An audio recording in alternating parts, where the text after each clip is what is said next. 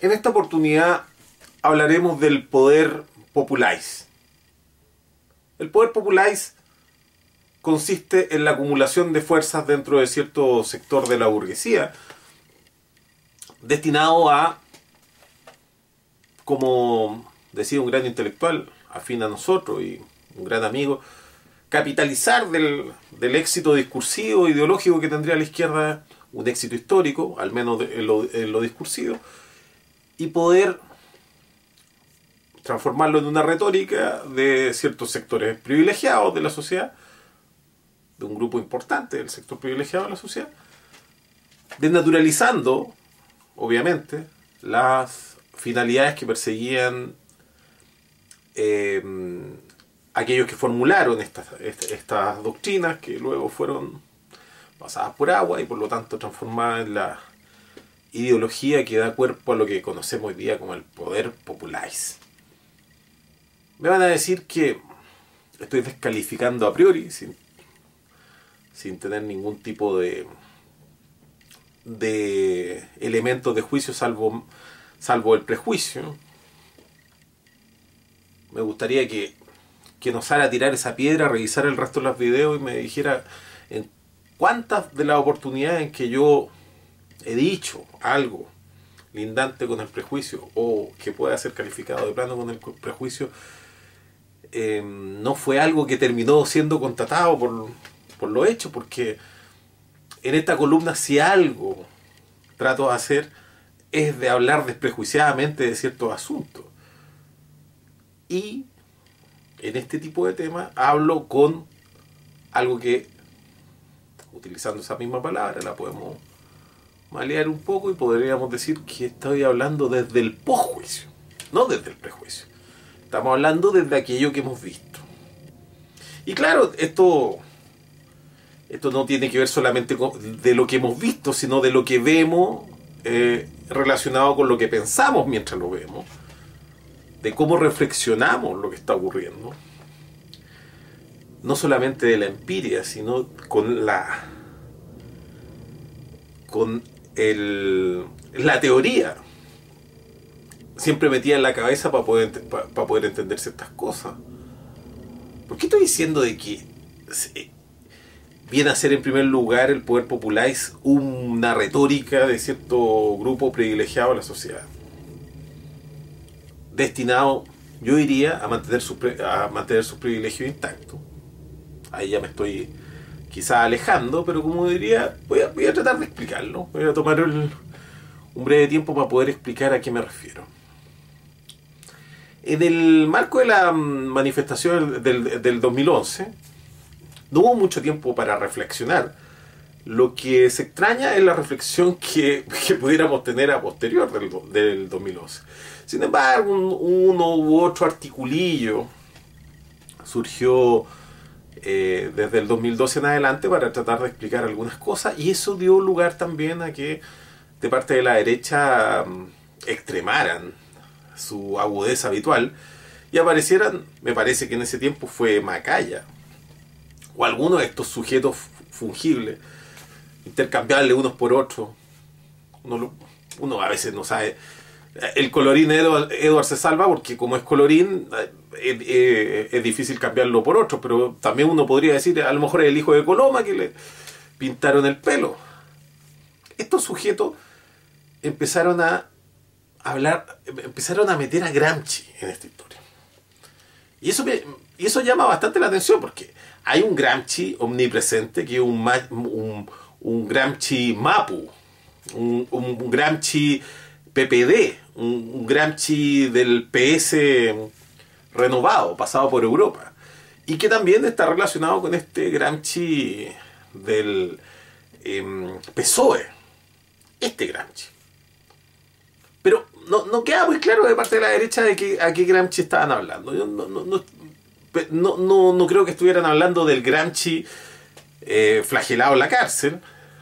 Y pensando agudamente reflexionando sobre lo que estaba ocurriendo en los años 30 en Italia y en el mundo al mismo tiempo. No creo que estuvieran hablando de, de ese, ese teórico con mayúsculas, sino que estaban hablando también de un Gramsci pasado por agua y un Gramsci también, ese, ese Gramsci amancebado del que estoy hablando, que ese Gramsci que ha sido el escudo de protección, el santito de la izquierda chilena. Ese Gramsci.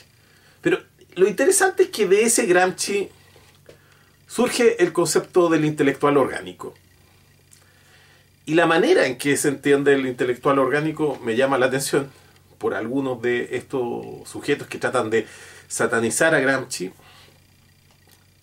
que al mismo tiempo viene a ser este Gramsci ya decolorado, es que se le olvida que en este concepto de intelectual orgánico estaría justamente la explicación del surgimiento de esta izquierda populáis, de esta izquierda universitaria, glamorosa, con una historia, con una identidad, con la posibilidad de reivindicar Charango, Zampoña, Víctor Jara, Neruda, Neruda cruzando por el, lago Maihue hacia, mm, hacia el exilio, obligado por las fuerzas del capital, etcétera, etcétera. Todas estas historias se las pueden poner en la mochila y decir nosotros somos portadores de esto, desde, la Universidad Católica.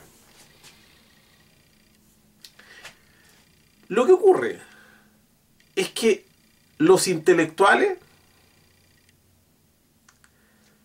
dialogan con los intelectuales. Es ahí el kit del asunto. Lo que podríamos denominar la comunidad científica, si lo queremos mirar desde afuera, si lo queremos mirar desde una perspectiva más amplia, histórica, sobre la, sobre la ciencia.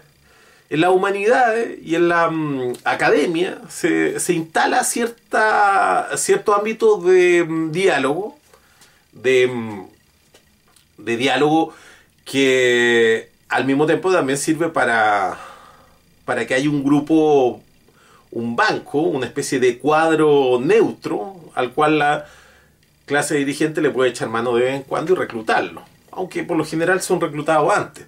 Y también esa neutralidad mm, excesiva que se pide dependiendo del eh, qué tan agudos sean los conflictos o de qué área de los conflictos sean para que las personas puedan ascender en el ámbito académico. Entonces, bueno, es la universidad la misma universidad que no hemos criticado aún. Esa universidad que ahora le van a entregar más recursos y la posibilidad de que otros puedan acceder o que los mismos que están accediendo hoy día a la universidad ni siquiera paguen arancel. Ese, digamos, así está dibujada la, así está dibujada mm, el proyecto de educación gratuita. Entonces, ¿qué es lo que ocurre? En este ambiente que se supone que las redes sociales iban a, iban a oxigenar. En este ambiente los intelectuales terminan dialogando con los intelectuales. Y si no, fíjese en este en, estas cartas derogativas que solían existir hasta hace un tiempo atrás. Yo diría que desde los 90 en adelante, también imitando otras campañas gringas, se sumaban estas largas listas de intelectuales. No vamos a banalizar porque alguna otra iniciativas de intelectuales fueron tan importantes como el, el Comité Russell, el, tribunal de, Bernard Russell, o iniciativas del mismo orden que utilizó eh, eh, Sartre, o, por ejemplo eh, las distintos grupos de, intelectuales que se organizaron para repudiar, por ejemplo, los actos que se cometían en, en Chile en la dictadura o en Argentina. Los mismos grupos intelectuales que hoy día boicotean a, a Israel. No vamos a decir que todos los grupos intelectuales que se unen terminan siendo casi un casi una farsa. Sino que lo, que lo que estoy diciendo es que se empezó a usar y se empezó a usar hasta el punto de que se rodó el perno esta cuestión de que las ballenas de tal parte están siendo afectadas por eh, la pesca con mosca y por lo tanto nosotros los intelectuales firmamos esta carta y, le pedimos a la gente que no pesque más con mosca en determinada parte y bla bla bla y las firma y cada uno se presenta y pone su carta. Bueno, estos ambientes estos ambientes obligaban a cierta fraternidad o a cierta comunidad, comunidad que uno la ve, por ejemplo, en esta, en esta serial que están dando en televisión de mm, está hablando en contra de la censura, pero también con una visión desde la concertación, una visión eh, sospechosamente indulgente sobre mm, las manifestaciones artísticas de la concertación, es decir, condescendiente con ellas mismas. No hay ninguna crítica respecto a, la calidad de, esas acciones y del mm, impacto en la sociedad que tendrían algunas de esas acciones del arte. Y de, y de plano se excluyen las demás. Bueno, eh, podríamos hablar de un pequeño grupo de personas. Un pequeño grupo de personas que que no son la sobremesa del, de la aristocracia chilena. No son discusiones que se realizan en una casa grande, pensando en los conceptos del siglo XIX, en, la zona de Cauquene o, cerca del Maule o, o quizás del Cachapual o Colchagua. No estamos hablando de esa conversación, esa no es la que controla completamente el país, pero sí hay una discusión en donde se Em, elabora lo que podríamos conocer como opinión pública.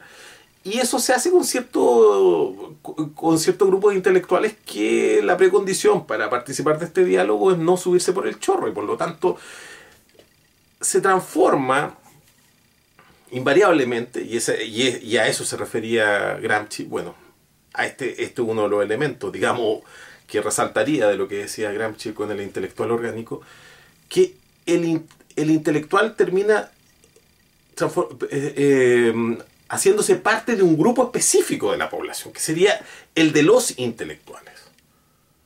El de los intelectuales. Entonces los intelectuales no pueden empezar a, agarrarse a combos, por ejemplo, en los foros, a los cuales los invitan. Entonces son de darle el agradecimiento a las personas que lo invitaron y aplica cierto control editorial de cada una de las cosas que dice.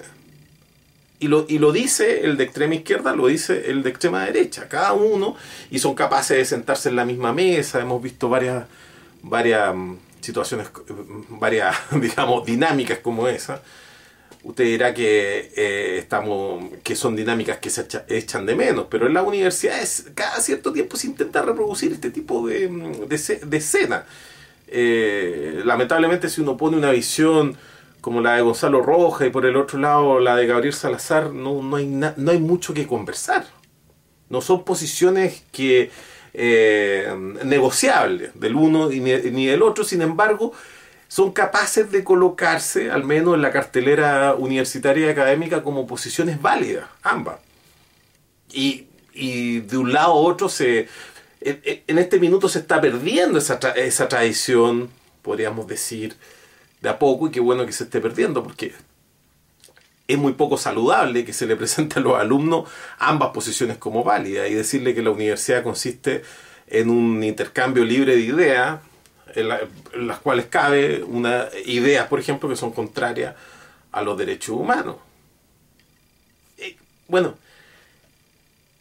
que los intelectuales estén discutiendo entre intelectuales, que fraternicen entre intelectuales, que se terminen haciendo amigos de los intelectuales, que terminen carreteando entre intelectuales, que finalmente se terminen cagando y viceversa con otros intelectuales, comiéndose a las minas entre ellos, o, lo, o, lo, o, según su gusto, o según su conveniencia, em, ubicándose en, las pegas, eh, dándose datos intercambiándose información. Oye, ¿sabéis que yo tengo un hermano que... es decir, se, se transforma en un pequeño grupo de la población, los intelectuales, independiente de qué tan radicales y radicalizados se, se sientan. Uno podría eh, indicarlo en un mapa y uno podría darse cuenta que los intelectuales tienden, los intelectuales, no estoy hablando, eh, eh, para Gramsci intelectual era aquel que estaba realizando aquel que realizaba tareas distintas a las de un obrero. Partamos de ahí. Pero si pensáramos en los que mm, se, dedican a ese tipo de actividades de manera profesional, sea en la academia, sea en, bueno, en los pocos centros de presión que van quedando, en los, profesionales liberales, los publicistas, por ejemplo, si uno lo, lo ubica en el mapa, uno podría saber exactamente en qué barrio van a estar los días viernes en la noche, los días sábados en la noche, a qué playas van a ir, dónde van a ir de vacaciones. Ese, ese tipo de cuestiones van a ser em, van, a funcionar con total independencia de grupo al cual ellos dicen que pertenecen. Es decir, ellos van a ubicarse en, en un mapa dependiendo, eh, usando este, esta lateralidad, si es que están a la izquierda o están a la derecha. Sin embargo, visto desde afuera, habría más similitudes que habría entre ellos, de las que podrían existir entre ellos y otro grupo de la sociedad. No habría muchas diferencias entre las que existen entre los periodistas que cubren las actividades políticas, los políticos, los eh, empresarios y eh, el, digamos, el, eh, y el grupo académico intelectual. Entre ellos cada vez existen más similitudes. Y por lo tanto, cuando desde el mundo empresarial se dan disculpas o se presentan malos argumentos de defensa, como los que ha irimido, por ejemplo, Mate, y que eh, hipócritamente, bueno, es que fue, fue con cinismo que lo dijo Mate, lo de Carlos Larraín no, no, lo, no me tocó presenciar como lo dijo, lo tiene que haber dicho con, toda la solemnidad del mundo para que desmarcarse del sarcasmo histórico que, ocupa Carlos Larraín en sus declaraciones. Yo creo que lo hizo con toda la hipocresía del mundo, con toda la hipocresía posible. Ese tipo de disculpas, por más que resulten desagradables, no, no resultan tan chocantes como las... Eh, como la, el despliegue de fuerza que realizó Nelly Díaz, por ejemplo. ¿Y por qué? Porque en este grupo muy pequeño de la población, que ya estamos definiendo, que se junta en determinados lugares, que carretea entre ellos, que va a los mismos restaurantes, que dependiendo de su presupuesto. No todos ganan, no, todos ganan lo mismo, pero de alguna manera se van rotando, van tratando de ascender, tienen eh, eh, ese arribismo que le llaman hoy día, ¿cómo le dicen? Eh, eso de ser aspiracional. Ellos aspiran a, a ir a mejores restaurantes según sus conceptos que usted podrá entender, sus conceptos burgueses. Es decir, lo que estoy diciendo es que tenemos una, un grupo de intelectuales que o son burgueses o son eh, o, viven en un proceso de natural aburguesamiento. Y aunque sea un aburguesamiento relacionado con los modos, porque muchos de los intelectuales vienen de una precariedad laboral, no tienen grandes sueldos, pero recurren a una sofisticación derivada de, la lectura, de, mm, de las herramientas culturales que disponen, de los viajes, del conocimiento de idioma, y usted se da cuenta, basta, basta con mirar cómo se visten y uno sabe inmediatamente quiénes son. a veces no habría que ni siquiera preguntarles sobre el currículum, basta ver cómo vienen vestidos. Cosas que pasan en este país, que en este país son muy notorias, pero lo, lo, que, lo que estaba señalando es que el... ¿Por qué resulta tan ofensivo lo de la Nelly Díaz? Porque me, parece que esto excede a una campaña que haya realizado la concertación y haya realizado con éxito. Va, más allá de la publicidad, tiene que ver con una repulsa. Me, me a ver, me cae mal la Nelly No tiene que ver, ni la he escuchado. No, me cae mal. No, no, no puedo, en el ámbito en donde me relaciono, decir las razones profundas por las cuales me cae mal. Y son, del y son estéticas ella no es como yo soy o como yo quiero ser. Ella no es como la suegra que quiero tener. No es como la... Yo no quisiera ir a un restaurante y encontrarme con la Nelly Díaz sentada al lado mío, conversando en un grupo de 10 Nelly Díaz, conversando de lo, bien que le fue con las negociaciones. ¿no? Yo preferiría estar inclusive con la Javiera Blanco sentado en la otra mesa y capaz que la conozca, o la conozca a través de otra persona hayan una, un eslabón de separación entre ella y yo, pero con la Nelly Díaz puede existir un mundo. Ese es el grupo que opina, ese es el grupo vociferante en este país. No, no el, el, las pancartas y las marchas han trasladado a otro escenario. Entonces, en esos escenarios estarían aquellos que son los intelectuales, los académicos, y también estarían los tuiteros, obviamente obviamente, cosa...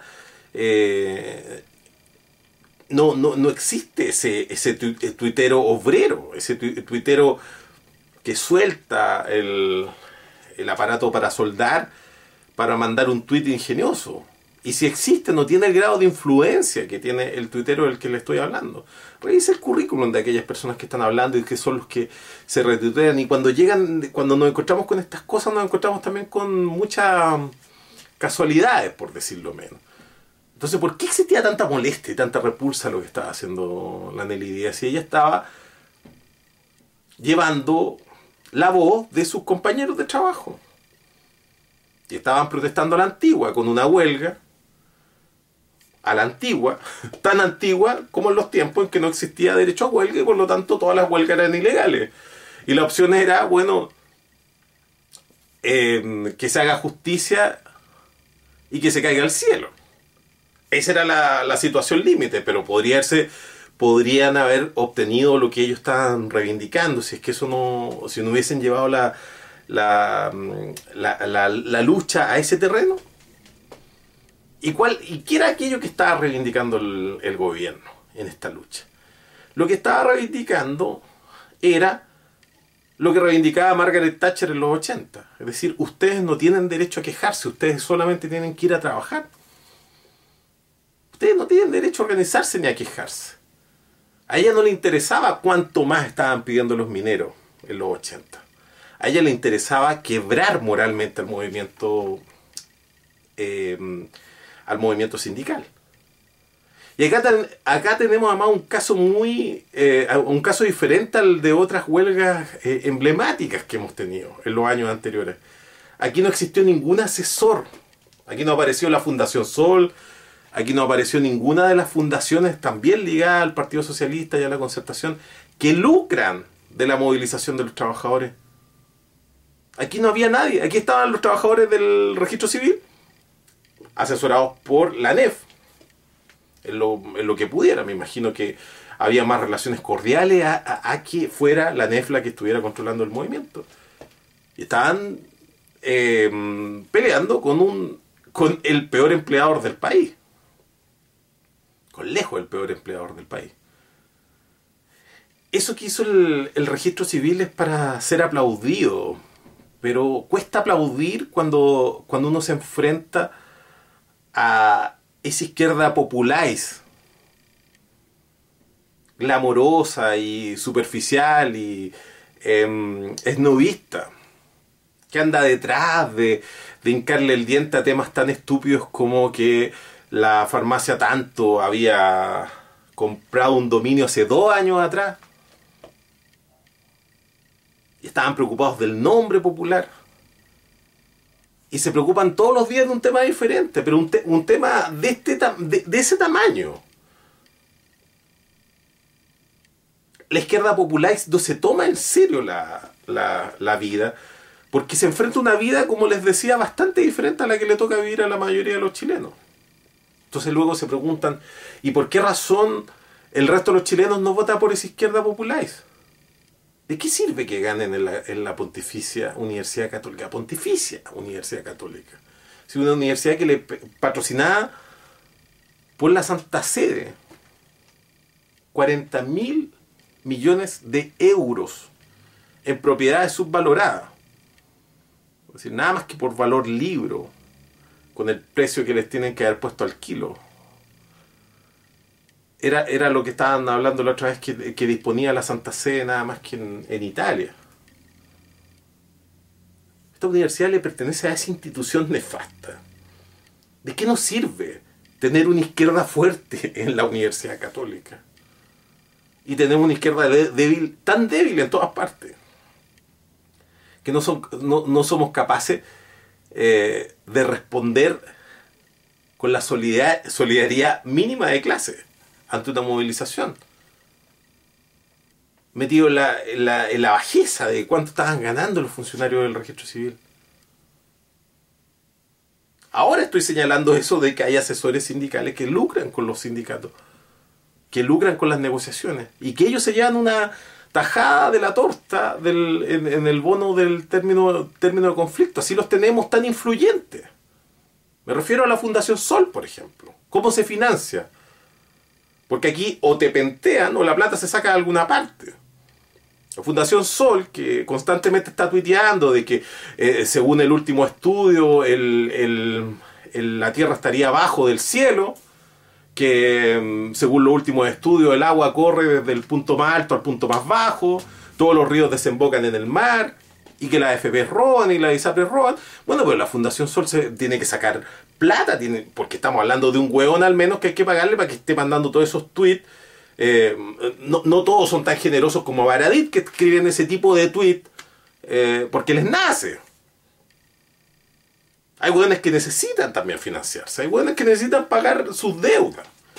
Y eso, y ese tipo de personas, uno se imagina de que tienen que recibir un sueldo acorde también a su ego y, también para coexistir en estos lugares donde, donde también resulta interesante y glamoroso andar hablando de estos temas, porque yo no me imagino en un, en un bar del Paradero 38 de la Gran Avenida tomándose un pitcher, picoteando unas papas fritas y estar hablando de que el no, según el último estudio, resulta que los ríos circulan desde el punto más alto al punto más bajo y desembocan en el mar.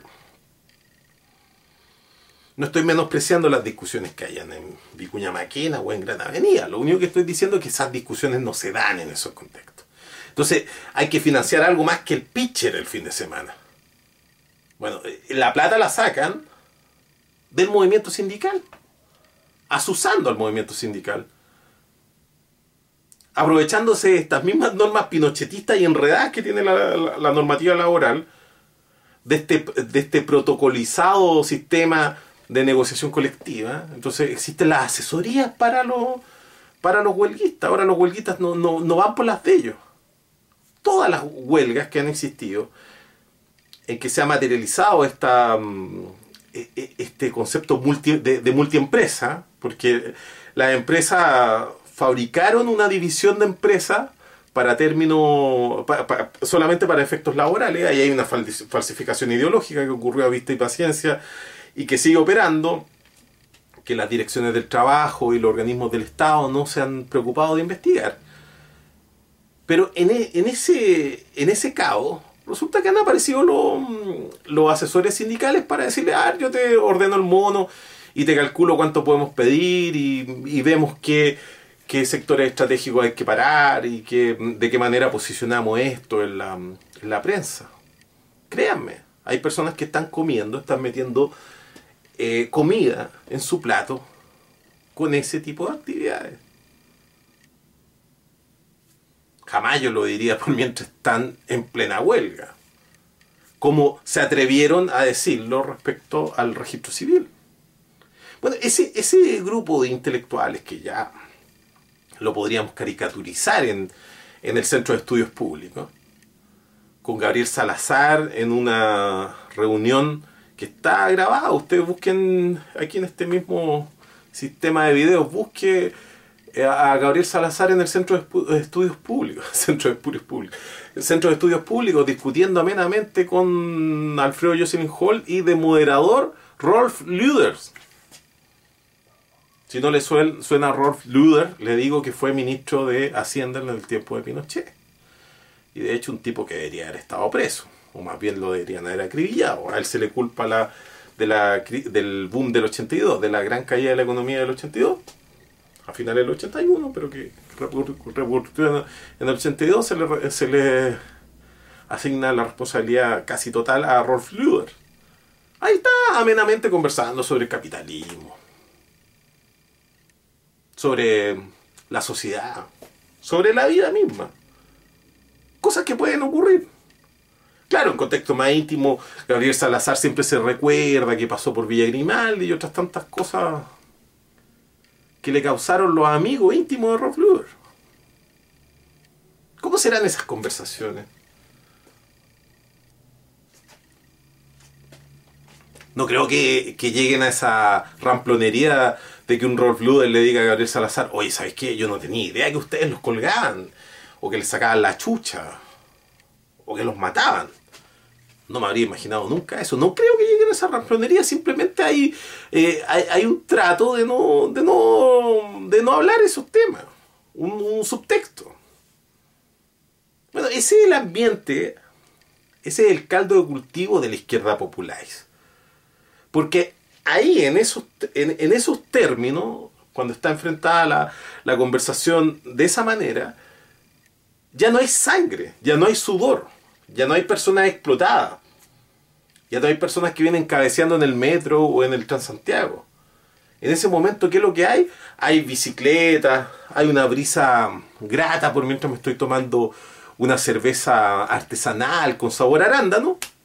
Y estoy conversando con, un, con una persona que se benefició y se sigue beneficiando de la dictadura y estamos conversando amenamente sobre la vida, sobre el ser y la nada. Eso es lo que ocurre. Eso es lo que ocurre. Entonces, eso es lo que permite que la izquierda, o toda la batería estética de la izquierda, todas las pancartas de la izquierda, la, teoría más o menos digerida, pero también pasada por mucha agua, termine siendo un, una bandera de la de, de, cierto grupo de niños privilegiados que estudian en una, en una universidad que concentra el mayor PGB per cápita del, país. Usted me dirá que, ah, no, es que es peor el, la Universidad de los Andes o es peor el, en la Adolfo Ibáñez. Pero ¿de qué están hablando? Por favor, ¿de qué, qué, tipo de comparaciones están haciendo? En la Universidad de Chile ya el ambiente es un ambiente bastante popular. Pero aquí estamos hablando de la Ponticuica. De la Ponticuica. ¿De qué nos sirve tener grupos de izquierda fuertes en ese lugar? ¿Tenemos obreros en la Universidad Católica? ¿Tenemos industria en la Universidad Católica? ¿Tenemos cerro con selva al menos para que se vayan unos cuantos guerrilleros? ¿O de lo que estamos hablando son simplemente de palabras? La, la Nelly Díaz les molesta. Y yo diría aún más que una espinilla en el hoyo mucho más. Porque aparte de estar peleando por lo justo, de estar peleando por lo suyo, lo está haciendo de una manera valiente. Y de lo que carecemos en este país es de valentía. Las luchas se acomodan y se dejan hasta ahí, hasta el mediado de la esquina. Y de ahí en adelante, como les decía, oye, ¿Para qué voy a levantar la voz, puta? ¿Para qué voy a echar a perder el carrete? ¿Para qué vamos a hablar de estas cosas? No, mejor mando un tweet y, en esos tweets son sumamente eh, radicalizados. Son como los bomberos locos de Twitter. Y a la hora de los cubos. A la hora de los cubos se cruzan con los Heliodoro Mate en la calle y no son capaces ni siquiera de gritarle asesino.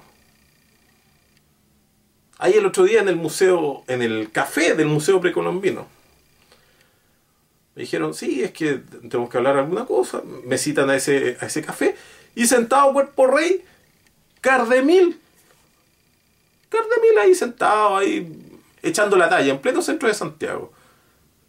Necesitáis un comité FUNA para que vaya a buscar a casa por casa a, a estos tipos. Si andan dándose vuelta por todos lados. Con total tranquilidad. Chile es un país muy grato con ellos. Es decir, Mate, Mate se puede hacer el, el sueco, dar sus disculpas y seguir robando otra área. Y oye, ya, perdón, puta, la cagué. ¿Por qué razón? Esta es la pregunta. Es la pregunta clave. ¿Por qué razón los perros se pueden chupar el pico? Esa es la pregunta. No, no, está mal hecho. La pregunta es, la formulé mal. La pregunta es por qué los perros se chupan el pico. Esa es la pregunta. Y la respuesta es contundente. Porque pueden. Porque pueden.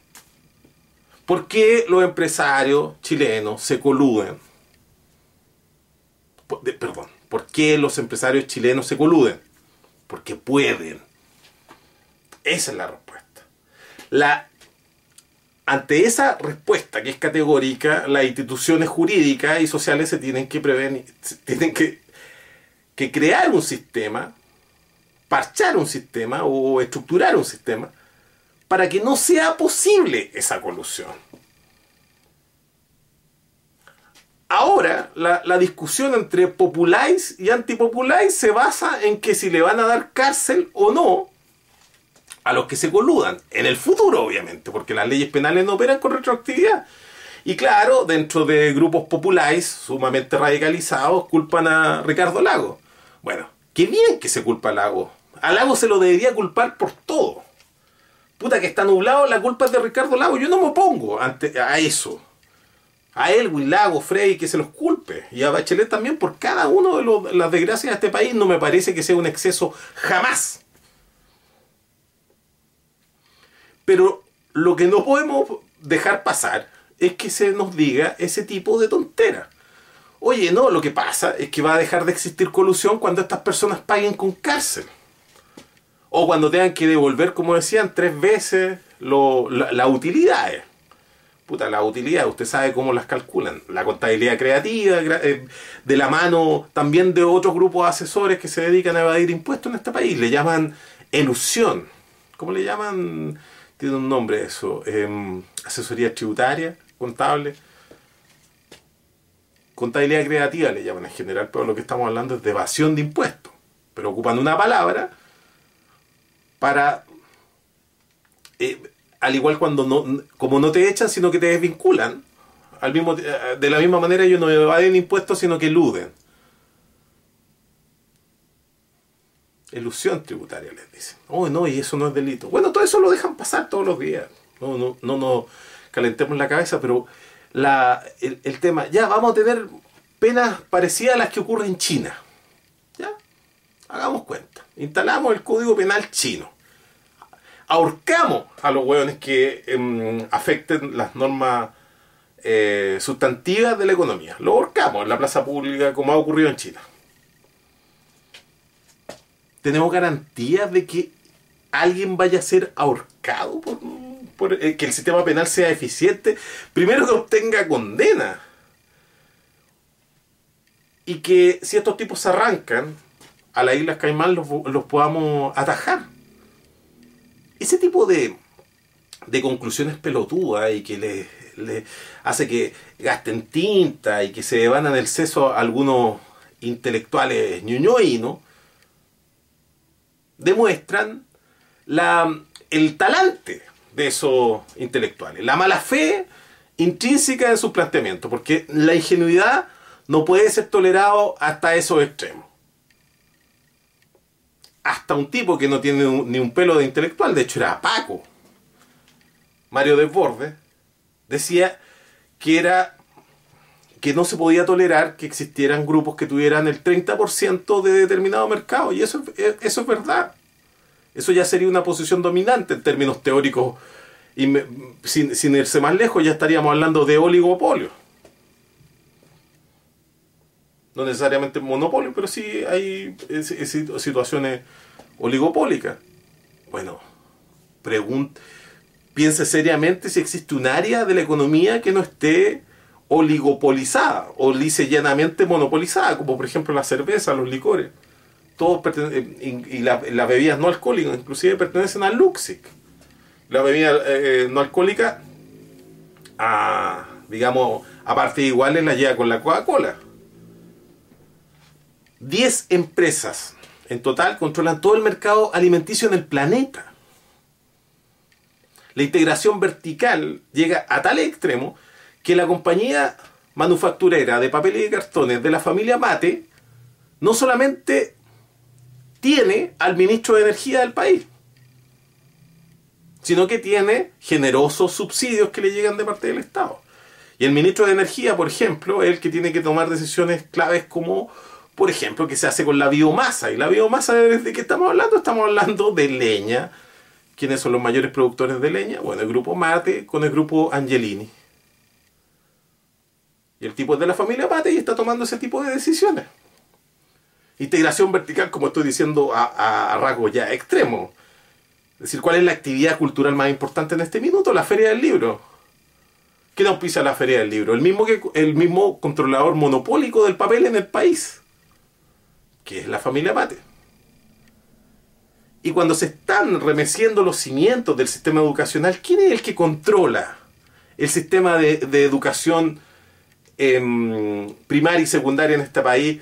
¿Quién es el, eh, quién es el controlador, el, el que controla el mercado conjunto con la con la eh, con la Iglesia Católica? Es la familia Mate, a través de la Fundación Mate. Entonces no se trata solamente de hacer una historiografía de que como lo que decían los mates en el siglo XIX, sino que se trata de entender este sistema capitalista y, entenderlo, ent, entenderlo también con todo el veneno que eso implica y al mismo tiempo no contaminarse para... No, no vamos a decir que sea posible no contaminarse, pero yo lo que con, considero imperdonable es que lleguemos a una discusión en que esto sean solamente palabras, que no haya explotación, que no haya, que, en eso que estamos dibujando no podamos encontrar el concepto de dominación de una clase sobre otra. Y que sintamos que simplemente son, eh, necesitaríamos un mejor árbitro, que sancione a este jugador que está cometiendo muchos fouls que hizo un gol en offside y cosas por el estilo, si no se trata de, que haya cierto abuso, se trata de que pueden abusar. Y que, y que al poder abusar están justamente explicándonos de cómo está configurado este país y cómo está configurado el mundo. Esa posición dominante no solamente es que en determinado caso están abusando. Tiene que ver cómo está dibujada la cancha desde el principio. ¿De qué se trata el juego? Entonces, la, la discusión, siempre, siempre en, la, en, la, en la superficie de que, oye, lo que hizo es que cuánto va a devolver. ¿Cómo evitamos de que esto no vuelva a ocurrir? Esa sería la primera pregunta interesante. ¿Alguien la ha formulado? ¿Alguien se la ha tomado en serio? Claro, lo, lo sensato sería dividir la compañía manufacturera de, de papel y cartones. Pero si analizamos bien cómo funciona nuestro sistema capitalista, que lo, los dueños son, como hablan, siete familias, bueno, son esas siete familias que tienen la posición dominante para comprar también acciones. Entonces, por más que fracturemos la compañía manufacturera de papel y cartón, existe una colusión anterior y superior a toda ella. Y no solamente el sistema binominal, es el modo en que está instituido el sistema político y económico chileno. Entonces, ojo con, con las soluciones que se proponen, ojo cómo se está hablando del, del problema.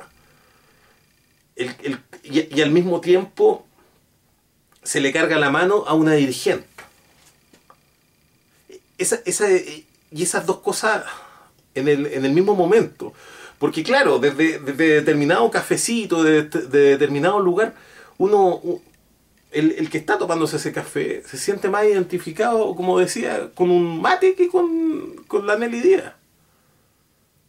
Aunque en su familia hayan varias mujeres como la Nelly Díaz, incluso su madre puede ser igual que la Nelly Díaz. Bueno, eso, eso tiene que ver con cierto diformismo, que, que di, di, diformismo arribistoide que que se entiende en nuestro, en nuestro país. Pero bueno, cuando están hablando de, de que se... Eh, de, de, qué sirve simplemente estar hablando de que estas cosas ocurrieron? ¿De qué nos sirve tanta información? ¿De qué nos sirve que la izquierda se haga? Por, por eso estaba hablando de esa visión simplona de Gramsci, que, que, no, que no se metía en este aspecto del intelectual orgánico, sino que simplemente la, eh, lo, eh, ocupan una palabra mágica, la sacan del diccionario Gramsci y dicen, no es que con, eso, eh, con esto estamos ganando la hegemonía. ¿De qué les sirve conseguir la hegemonía dentro de este grupo intelectual que está diseñado solamente para proteger los intereses de aquellos que tienen poder en esta sociedad?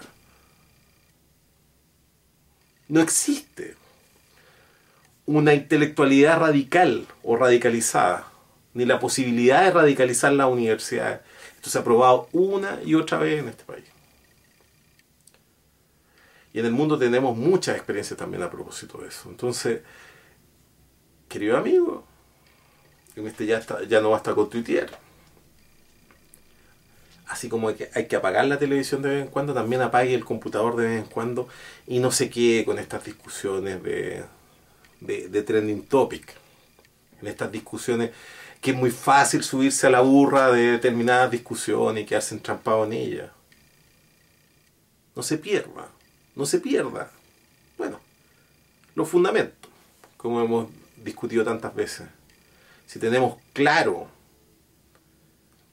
tenemos claro em, hacia dónde vamos, de dónde venimos, pucha, eso, eso, eso sonó muy burdo. Voy a seguir en otro capítulo. Esto sí, ya no basta con tu tía.